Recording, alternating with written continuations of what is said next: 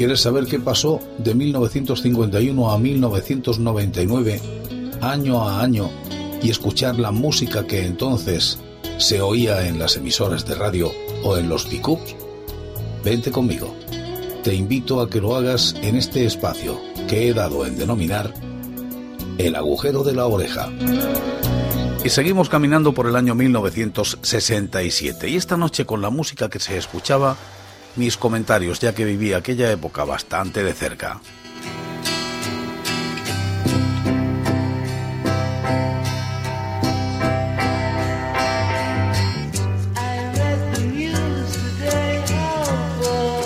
A Dying in the Life. The Beatles. La música se iba haciendo cada vez más internacional. Lo que hoy llamaríamos globalización, entonces esa palabra no se conocía, iba acercando a los españolitos. aquellos incipientes hombres que empezábamos a asomar de forma tímida buscando cosas nuevas. Algo que nos llevara más allá de lo que nuestros padres nos contaban, de lo que nuestros abuelos nos narraban. Guerra, posguerra. Este tema de Beatles, Un día en la vida, del que solo sabíamos el título traducido, nos hacía pensar en lo importante que podía ser cada uno de los días que vivíamos, aprendiendo sin cesar.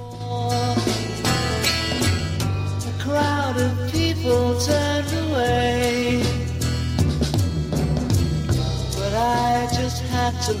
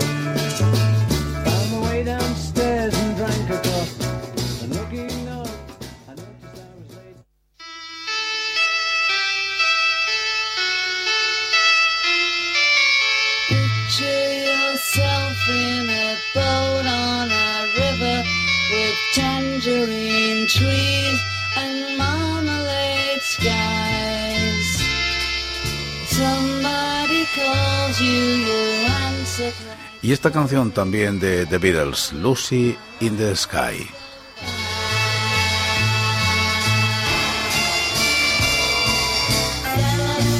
Y en el cielo buscábamos también la ilusión de un mañana prometedor. De un mañana que se iba abriendo cada vez más claro, cada vez más limpio. Quizá los contestatarios de siempre se empeñaban en hacernos creer que todo era malo, que en la dictadura solo existía la opresión y la falta de libertad. Pero también había otras muchas cosas, muchas que nos ofrecían la familia, la fe y la esperanza. La esperanza en que en algún día llegaría Lucy en el cielo para traernos un futuro mejor. Lucy en el cielo, The Beatles.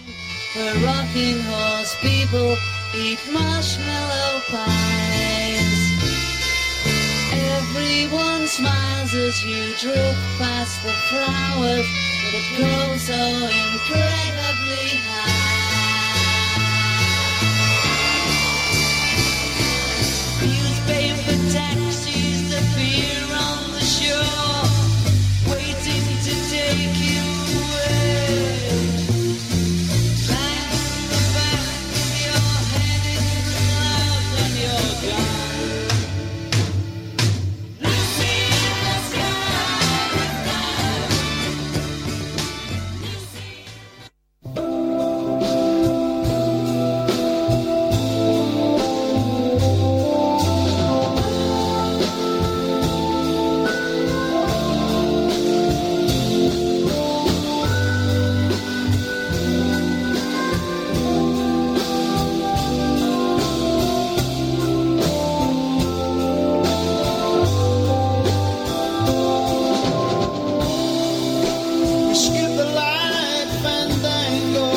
También triunfaba con su blanca palidez de Procol Harum. Mientras trabajábamos, estudiábamos o pensábamos en la cercanía de la mili. De esa pérdida de tiempo en que lo era estoy de acuerdo, nos dejábamos acunar por la música de este grupo que cantaba a la blanca palidez, con una traducción al castellano que decía en su estribillo. Entre mis sueños te veo, a mi lado otra vez, y tu rostro tan sereno, con su blanca palidez. Y mientras acercábamos dulcemente nuestra cara a la de nuestra pareja, enlazados en un abrazo que sabíamos tenía fin, el de la última nota de la canción.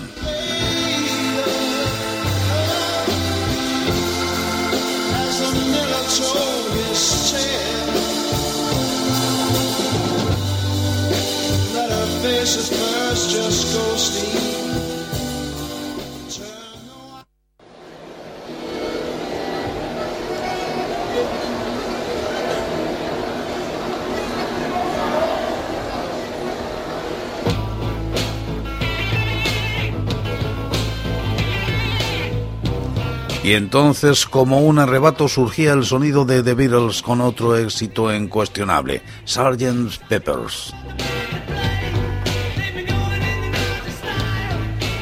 Eran los auténticos líderes. Aquel sargento Peppers nos devolvía a la realidad de la espera del cumplimiento de un servicio militar que nos permitiría, al volver licenciados, el inicio de una vida encaminada al matrimonio y los hijos, con quien en ese momento soltábamos para bailar sueltos al ritmo de estas canciones.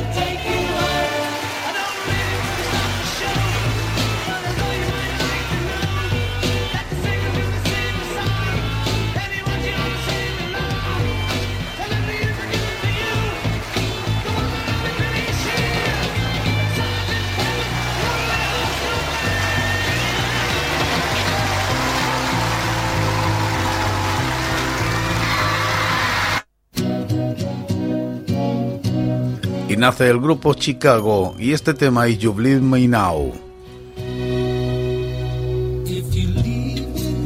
Y en alas de las notas musicales volábamos más allá de Europa, en busca de un grupo que nacía con una fuerza inusitada. Era Chicago.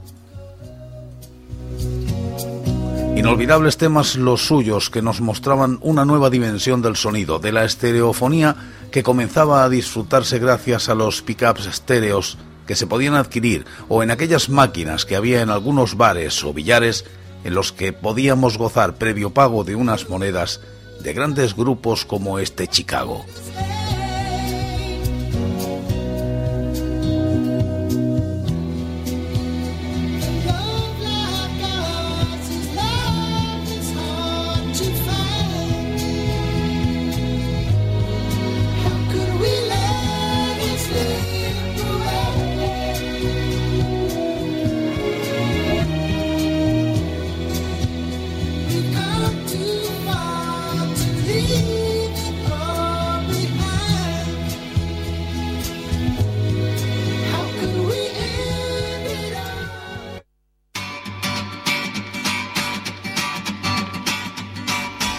Y nos vamos al cine con la película El graduado de Graduate de Mike Nichols, que gana el Oscar al mejor director. Y aparte del éxito de la película, escandalosa hasta límites insospechados, El graduado es una serie de canciones para la película de Mike Nichols, El graduado. Muchas de las canciones han sido compuestas por el dúo Simon Garfunkel. La banda sonora se publicó el 21 de enero de 1968. El sello discográfico Columbia Records y el productor del álbum, Theo Maseiro. En 1967 el director Mike Nichol les encargó que compusieran una serie de temas para una película que iba a dirigir. Paul se puso enseguida manos a la obra y compuso un tema que se llamaba Mrs. Roosevelt y se lo entregó a Mike. Este al escucharlo consideró que reflejaba la personalidad de un personaje de la película y el tema acabó por titularse Mrs. Robinson, al igual que la protagonista del largometraje. El tema más popular del disco era Mrs. Robinson, señora Robinson. Esta canción nunca se escuchó completa en la película. En el disco hay un tema instrumental más completo y otra versión reducida para utilizarla en la película. La banda sonora del graduado estuvo nueve semanas en la primera posición de los listados de grandes éxitos y logró ser disco de oro. Además, el tema Mrs. Robinson consiguió dos Grammys. También este sonido del silencio era de esa película, otro gran éxito de Simon Garfunkel.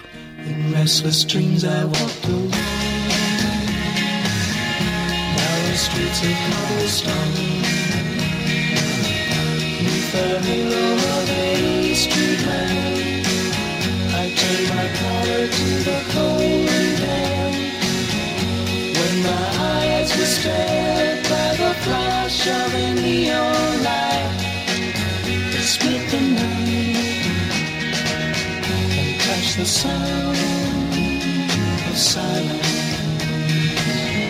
And in the naked light I saw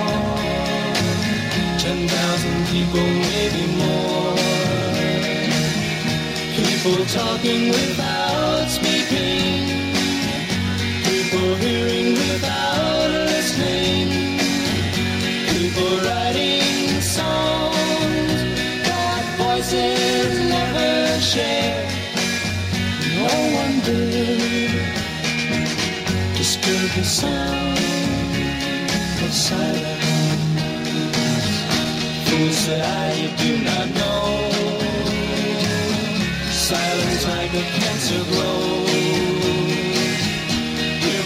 Y todas estas cosas y muchas más pasaban en el año 1967. Era 18 años lo que quien os habla contaba entonces. Preparaba unas oposiciones a tiempo total, pero tenía tiempo también para escuchar música, para ver cine. Cuando uno quiere, saca tiempo de cualquier sitio y más con esas edades. No entiendo a la juventud que sea poltrona y espera a ver qué le viene hay que ir al encuentro de las cosas, siempre.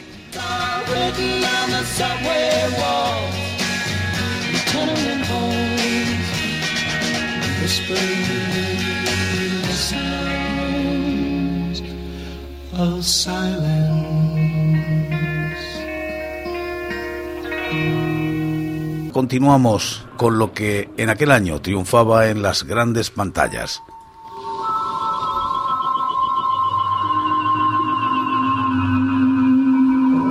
se estrena en España la película El Planeta Prohibido. Planeta Prohibido, Forbidden Planet, es una película de ciencia ficción estadounidense de 1956, dirigida por Fred Ain Wilcox y protagonizada por Walter Pitchon, Anne Francis y Leslie Nielsen. La película tiene un buen número de efectos especiales y constituye la primera aparición de Robbie el Robot.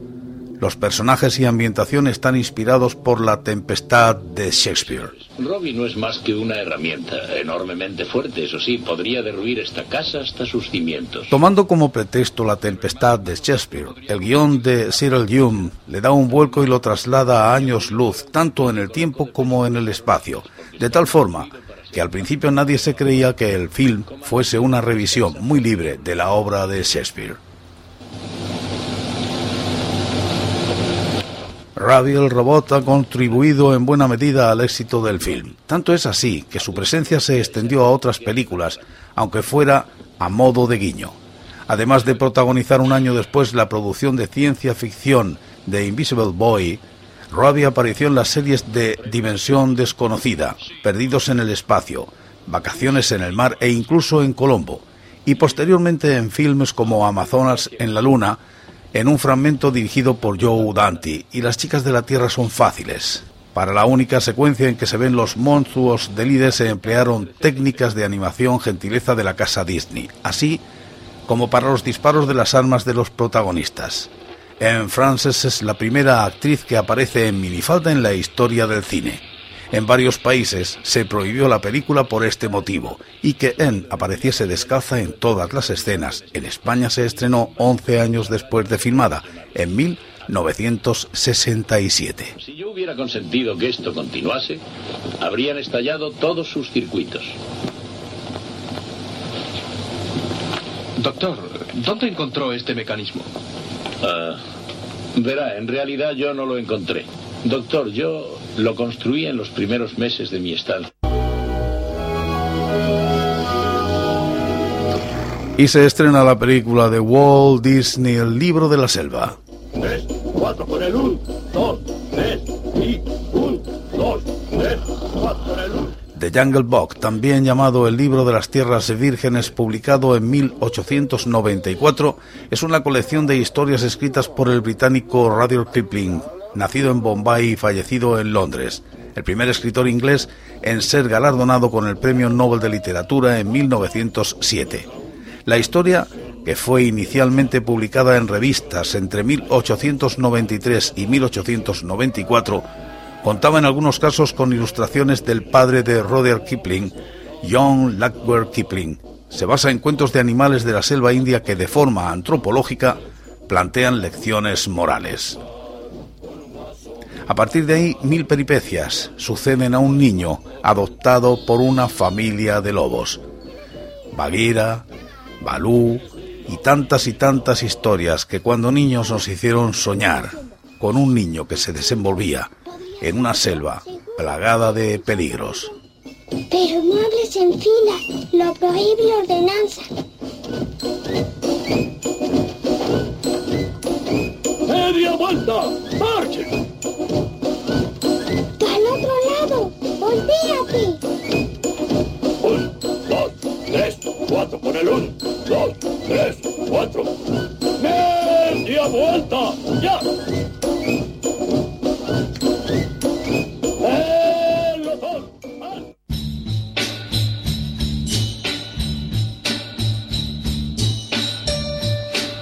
Y en 1967 muere Claude Rains. William Claude Rains, nacido en Londres el 10 de noviembre de 1889 y fallecido en Laconia, New Hampshire el 30 de mayo de 1967, fue un actor británico recordado por sus papeles secundarios en varias películas del Hollywood clásico como Casablanca y Lawrence de Arabia. Siendo niño debutó en el teatro iniciando una prolífica carrera que lo convertiría en uno de los mejores actores de carácter del cine y en un prestigioso actor teatral, superando algunos problemas de dicción que tenía desde niño, como recuerda su hija en la biografía que sobre él escribieron John T. Soyster y Joanna Wakiskowski. Durante la Primera Guerra Mundial perdió la visión de un ojo, pero pronto se reincorporó a su labor en los escenarios y trabajó como profesor en la Real Academia de Arte Dramático, en donde tuvo como alumnos a Laurence Olivier y Vivian Lee. Allí conoció a la que sería una de sus muchas esposas, la actriz Isabel Jens.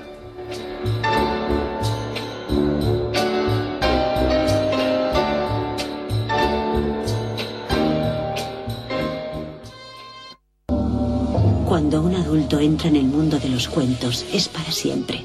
¿No lo sabías? Qué bonito sería vivir. Hugo Pratt crea el personaje de cómic Corto Maltese.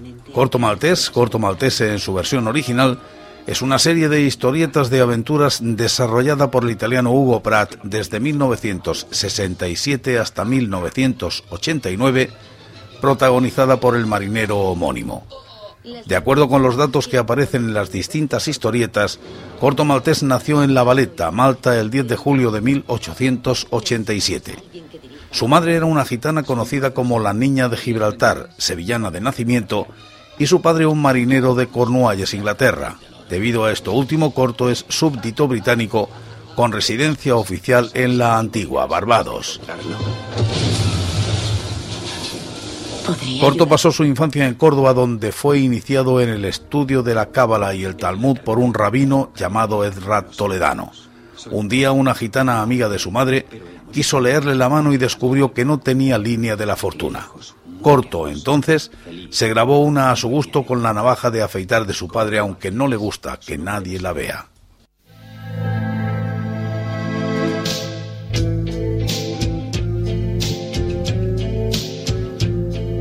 Gabriel García Márquez publica Cien años de soledad. Cien años de soledad es una novela del escritor colombiano y premio Nobel de Literatura Gabriel García Márquez. Considerada una obra maestra de la literatura hispanoamericana y universal, es una de las obras más traducidas y leídas en español. Fue catalogada como una de las obras más importantes de la lengua castellana durante el cuarto Congreso Internacional de la Lengua Española, celebrado en Cartagena, Colombia, en marzo de 2007. La primera edición de la novela fue publicada en Buenos Aires, Argentina, en junio de 1967 por la editorial sudamericana con un tiraje inicial de 8.000 ejemplares hasta la fecha se han vendido más de 30 millones y ha sido traducida a 35 idiomas. La novela fue dedicada por el autor a Jomi García Ascot y a su esposa María Luisa Elío Bernal.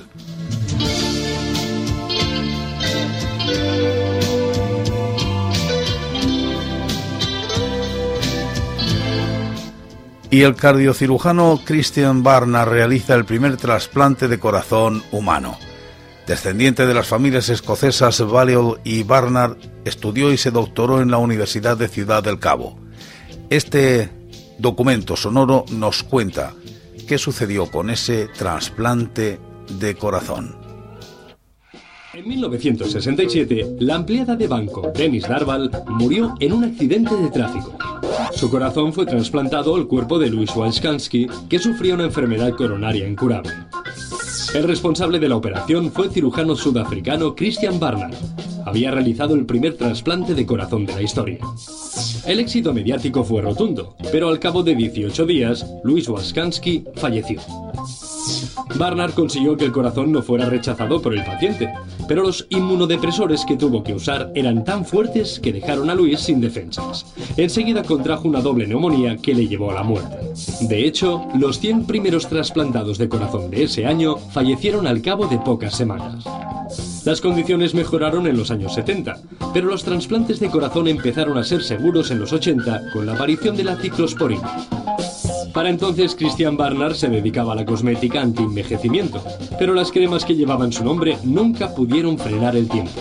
Barnard murió en 2001.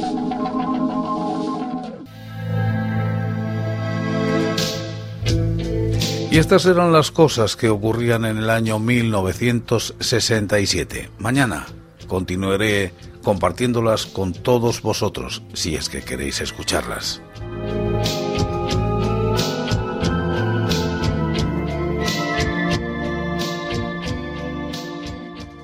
El que tenga un amor, que lo cuide, que lo cuide. La salud y la patita, que no la tire, que no la tire. Eso es verdad, eso conviene, porque el que guarda siempre tiene el que tenga un amor. Más buena, todo es diferente gracias al amor, la felicidad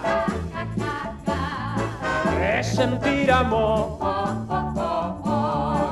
Hoy hace cantar a mi corazón la felicidad.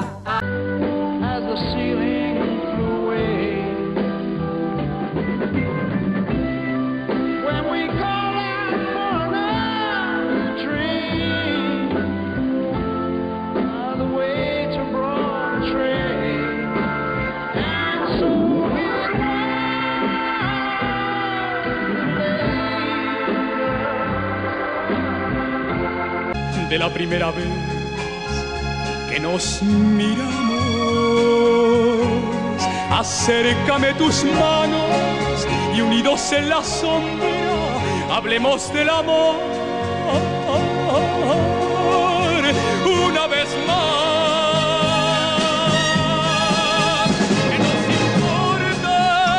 Nos importa.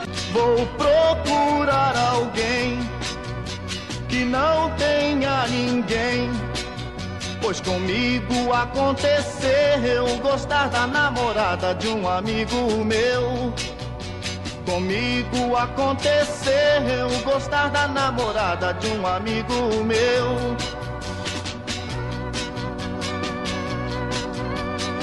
Ay, amor, tú bien lo sabes. Quieres amigo, mi amigo. Dulce amor, esas hojas secas sin color que barre el viento son recuerdos de romances de un ayer, huellas de promesas hechas con amor Gentes de cien mil raleas, apurad, que yo os espero si queréis venir, pues cae la noche y ya se van nuestras miserias a dormir.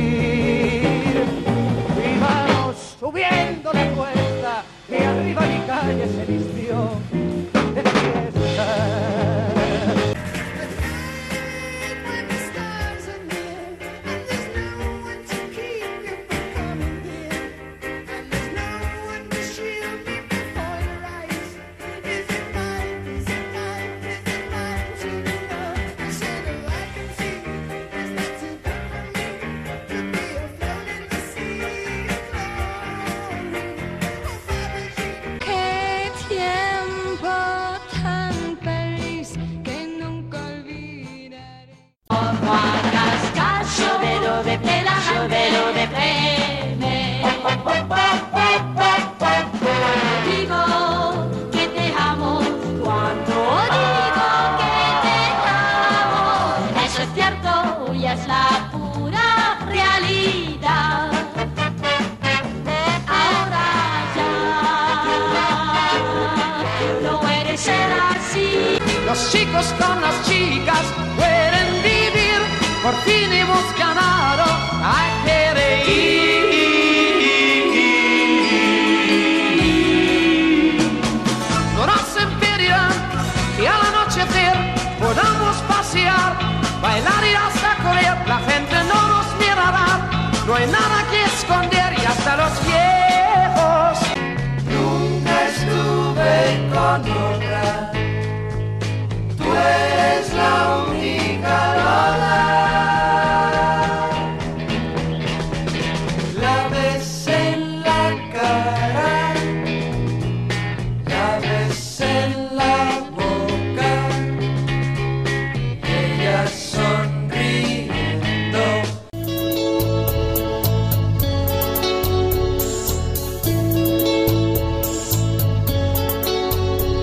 ¿Quieres saber qué pasó de 1951 a 1999, año a año, y escuchar la música que entonces se oía en las emisoras de radio o en los pickups? Vente conmigo. Te invito a que lo hagas en este espacio que he dado en denominar el agujero de la oreja.